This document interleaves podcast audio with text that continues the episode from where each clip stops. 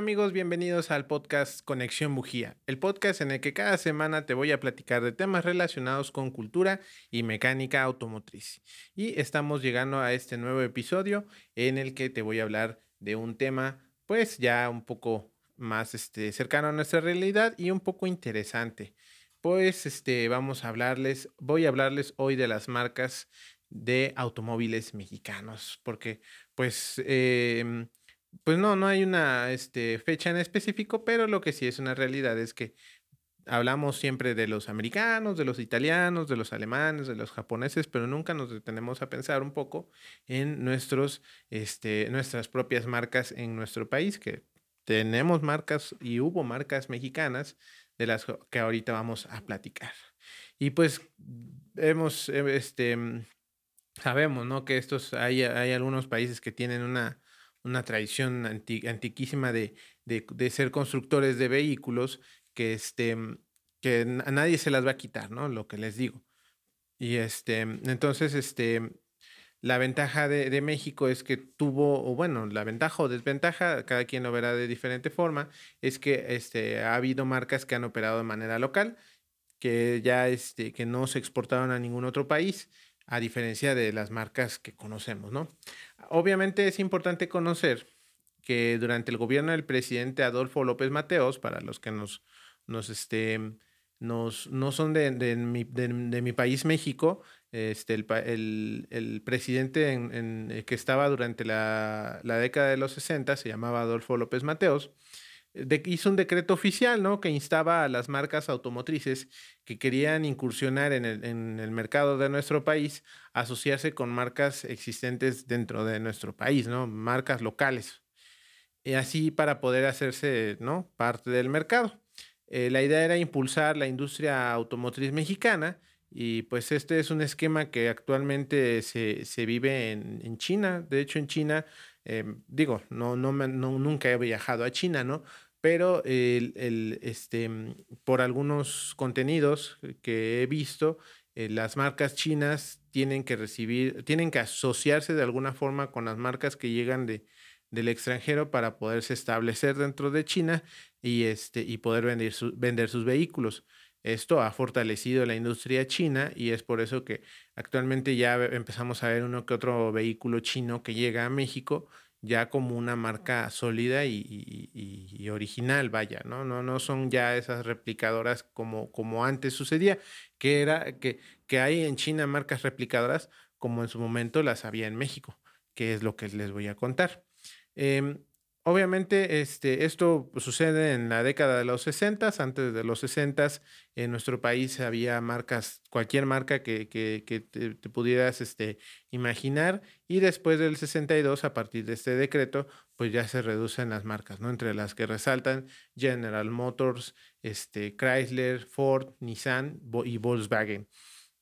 Em, esto haría que la industria mexicana como tal creciera, pero este, pues fue en, por ahí del gobierno de Carlos Salinas de Gortari, por ahí del 82, cuando ya se empezaba a hablar del famoso Tratado de Libre de Comercio de América del Norte, que esta, este decreto quedó en desuso, pues ya se abría el mercado, sobre todo con Estados Unidos.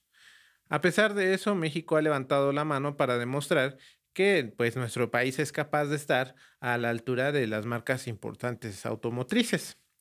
Durante este, periodo, este, de este periodo del Tratado de Libre Comercio, em, antes del, del, Tratado de Libre Comercio, tuvimos algunas marcas importantes que, que, que, este, que existían en, en, nuestro país. Y la primera de ellas es la marca BAM, este, que son siglas VAM, que es Vehículos Automotrices de México. Esta marca, junto con eh, Shelby de México. Eh, son dos marcas mexicanas que principalmente BAM era distribuidora de Rambler y de Jeep, de estas dos marcas americanas.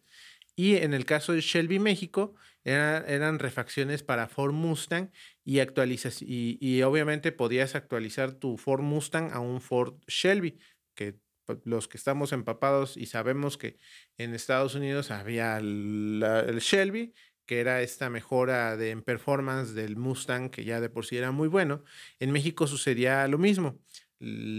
Ford vendía este, sus vehículos y aparte se creó una marca mexicana este, con el nombre de Shelby México que te vendía esos kits para mejorar tu, tu vehículo Ford y lo hicieras más, este, más, pues más potente, ¿no? Em, estas dos marcas, BAM y Shelby México, tuvieron mucha importancia en nuestro país, al menos en lo que respecta a BAM, tuvo un parque vehicular importante e incluso se aventuraron a tener un vehículo de construcción 100% mexicana. Obviamente esto, este quedó un poco, eh, iba a ser lanzado precisamente en la década de los 80 y no tuvo mucha, mucha presencia. Es más, según lo que entiendo, no se logró comercializar como tal, pero ya estaban por lanzar ese vehículo. Eh, por el lado de Shelby México, su éxito fue tal que entre ambas marcas este, hicieron un trato para hacer juntas el Rambler American Shelby Mexican Horse, que es, era la, unión entre estas dos marcas. Volvemos a lo mismo.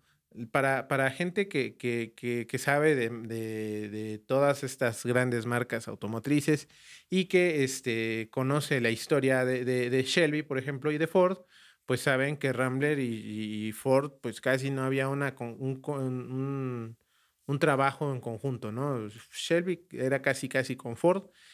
Y en México existió un Rambler Shelby, que era que las dos marcas trabajaban juntas para generar un, un, vehículo, este, pues, con mejores, este, eh, mm, vaya, este, pues, lo, lo, propio de un Shelby, ¿no? Mayor, mayor este, potencia, este, un, este, una carrocería ya un poco más, este, más deportiva, todo muy exclusivo, ¿no? Entonces esto habla de, de esta importancia que estuvieron estas dos marcas. De ahí tenemos al grupo industrial Ramírez. Esta marca es originaria del norte de nuestro país y era parte del conglomerado llamado Trailers Monterrey SA, eh, que entre sus vehículos más, más populares pues eran las pickups de uso rural y camiones de pasajeros bajo el sello de autobuses Sultana. No sé si a algunos de ustedes les haya tocado ver ya algún autobús Sultana en su, en su vida, pero pues son, son de una marca mexicana. Esta, esta marca principalmente era para el mercado sudamericano y desde 1982 es denominada como Industrias Vortec SA. Busqué información acerca de Industrias Vortec SA en, en internet, no hay nada. Entonces, este, solo, solo sabemos eso, ¿no? Que, se cambió de nombre a Industrias Vortec.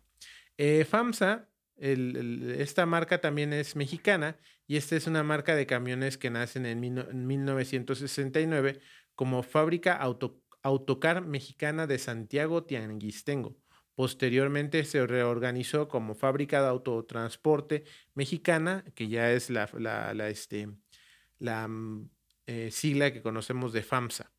Igual que BAM, esta marca fabrica camiones con licencias de marcas americanas y después eh, de, este, después de también en la década de los 80 se asocia con Daimler-Benz, que es, la, es este, esta marca este, alemana, y después de un tiempo de trabajar en, en, en, conjunto como asociados, en 1991 es absorbida por, por esta marca, entonces ya Actualmente FAMSA existe como tal, pero ya es una subsidiaria de Daimler-Benz.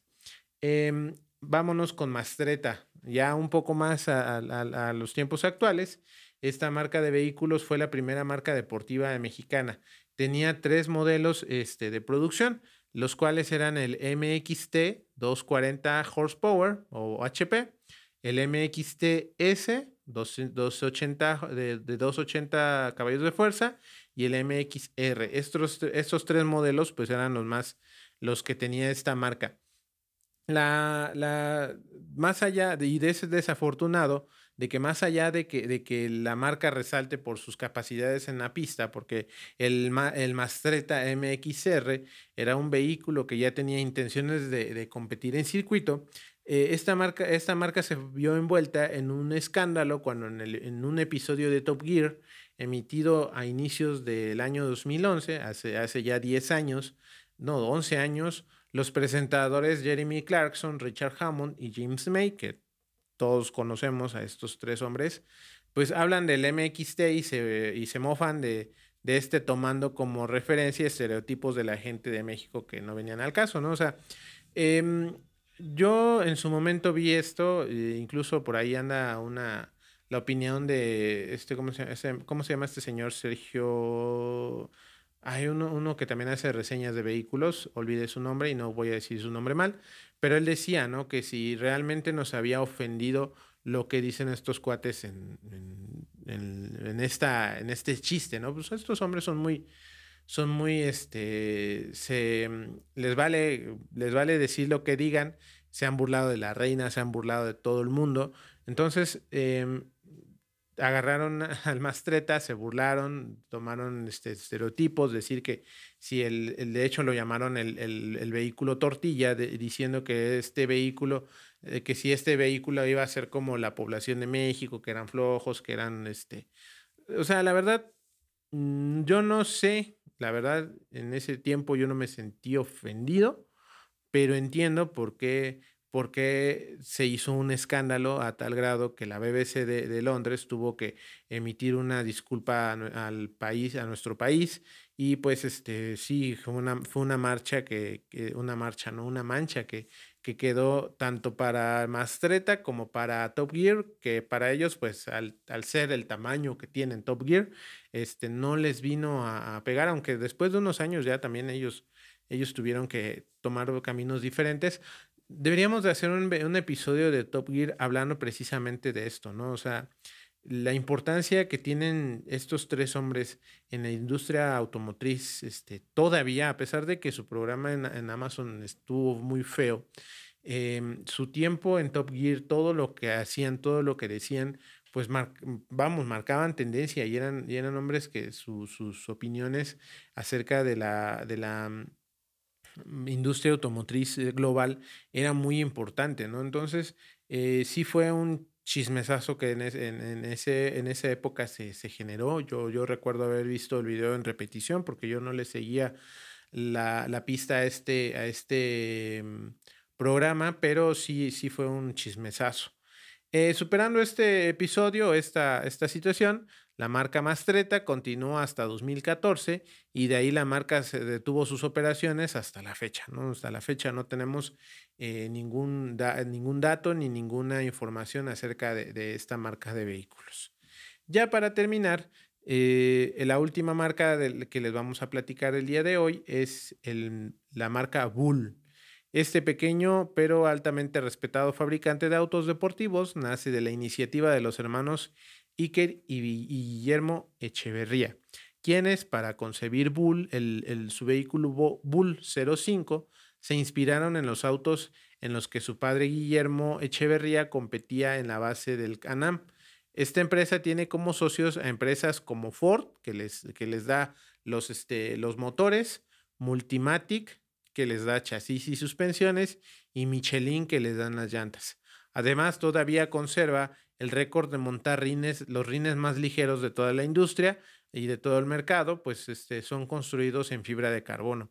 Em, en su Bull 05RR, eh, este, que es el, vehículo que, el, vehículo, uno de los vehículos que tienen de mayor alta, alto rendimiento, ¿no? Este es el, vehículo que tiene este tipo de ruedas. Em, es tanta la fama de este vehículo que, se, que ha aparecido en recintos sagrados como el Festival de la Velocidad de Woodwood y al mismo tiempo ha sido este auto oficial en el Race Champions, que este Race of Champions. Esto sin olvidarse de su aparición en videojuegos como Drive Club y Forza Motorsport 7. Y pues a diferencia de muchas de las marcas que platicamos atrás, pues continúan operando. Entonces, este, ahí está esta marca, sobre todo esta marca tiene la la peculiaridad de que son vehículos completamente para pista. De hecho, estos vehículos, las carrocerías son súper ligeras, son vehículos pequeños, son biplazas, o este, sí son biplazas, em, y vienen súper preparados para, para este, desenvolverse en un circuito y no, no, no, no son aptos para andar en calle. Aunque ha habido personas, uno que otro influencer que lo han, no de manera irresponsable, ¿no? Pero sí como muestra, lo han traído en, en la calle, pero básicamente sus, sus, este, sus características son para que estos vehículos se desenvuelvan en, el, en, el, en las pistas, ¿no? Entonces, em, pues ahí está, eh, ya no, eh, por ahí faltó comentar este, Dina, que es otra de las, de las marcas este, mexicanas importantes. Em, no, por ahí cuando hablábamos del Volkswagen Sedan o del Bocho, también mencionábamos ahí el, este, una marca que se asoció con Volkswagen para que, para que pudieran empezar a construir los vehículos aquí. Y, este, y si recuerdan, como decíamos, fue esa marca mexicana la primera que construyó al Volkswagen y ya después Volkswagen trajo su, su, este, su, toda su maquinaria y su, este, y todo, ¿no? Lo que significa una armadora ya de Volkswagen para construir todos sus vehículos, que, que actualmente esa, esa planta aún existe, ¿no? Eh, por ahí hay un otro episodio que quiero hacer porque es un tema que está bastante interesante, nada más les quiero medio adelantar un poco, pues era, eh, hubo una marca este, inglesa que eh, fue total, se vino a, la quiebra y se acabó. Entonces, este, la, la, em, vamos, la empresa, los activos de la empresa, o no sé si son activos o pasivos, los, las maquinarias y todo eso, este, y perdonen mi ignorancia en ese tema, em, ellos este, lo pusieron en subasta y hubo una asociación en México que se dedicó a comprar todo eso. En barco se lo trajeron a México, lo iban a montar, no me acuerdo en qué, en qué estado del país, de ahí en, en el centro del país e iban a empezar a, a, este, a, ¿cómo se llama? A construir vehículos usando esa, esa, esa, maquinaria que ya estaba hecha, que funcionaba, y este, para echar a andar otra marca este, mexicana que, que iba a sacar vehículos de lujo.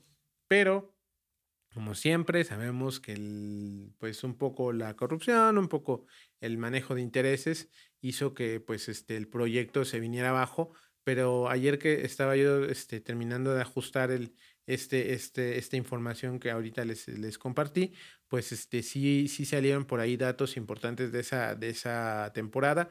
Entonces sí me gustaría hacerles un episodio completamente de esta marca, que de hecho hasta se me olvidó el nombre porque no quiero quemarles nada porque está súper interesante este tema. Pero bueno, pues este, ahí están estas marcas este, mexicanas.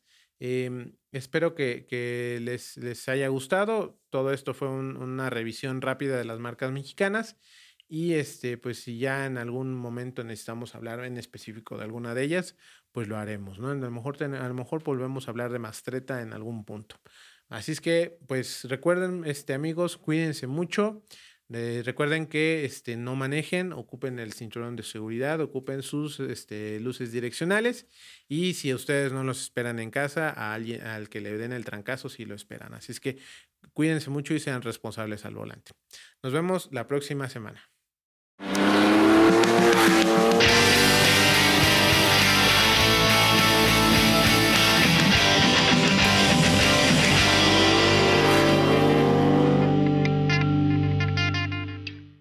Esto fue una producción de Wami Media Productions. Síguenos en Instagram como Conexión Bujía Podcast y en Facebook como Wami Guajuapan. Y en YouTube también nos encuentras como Wami Media Productions.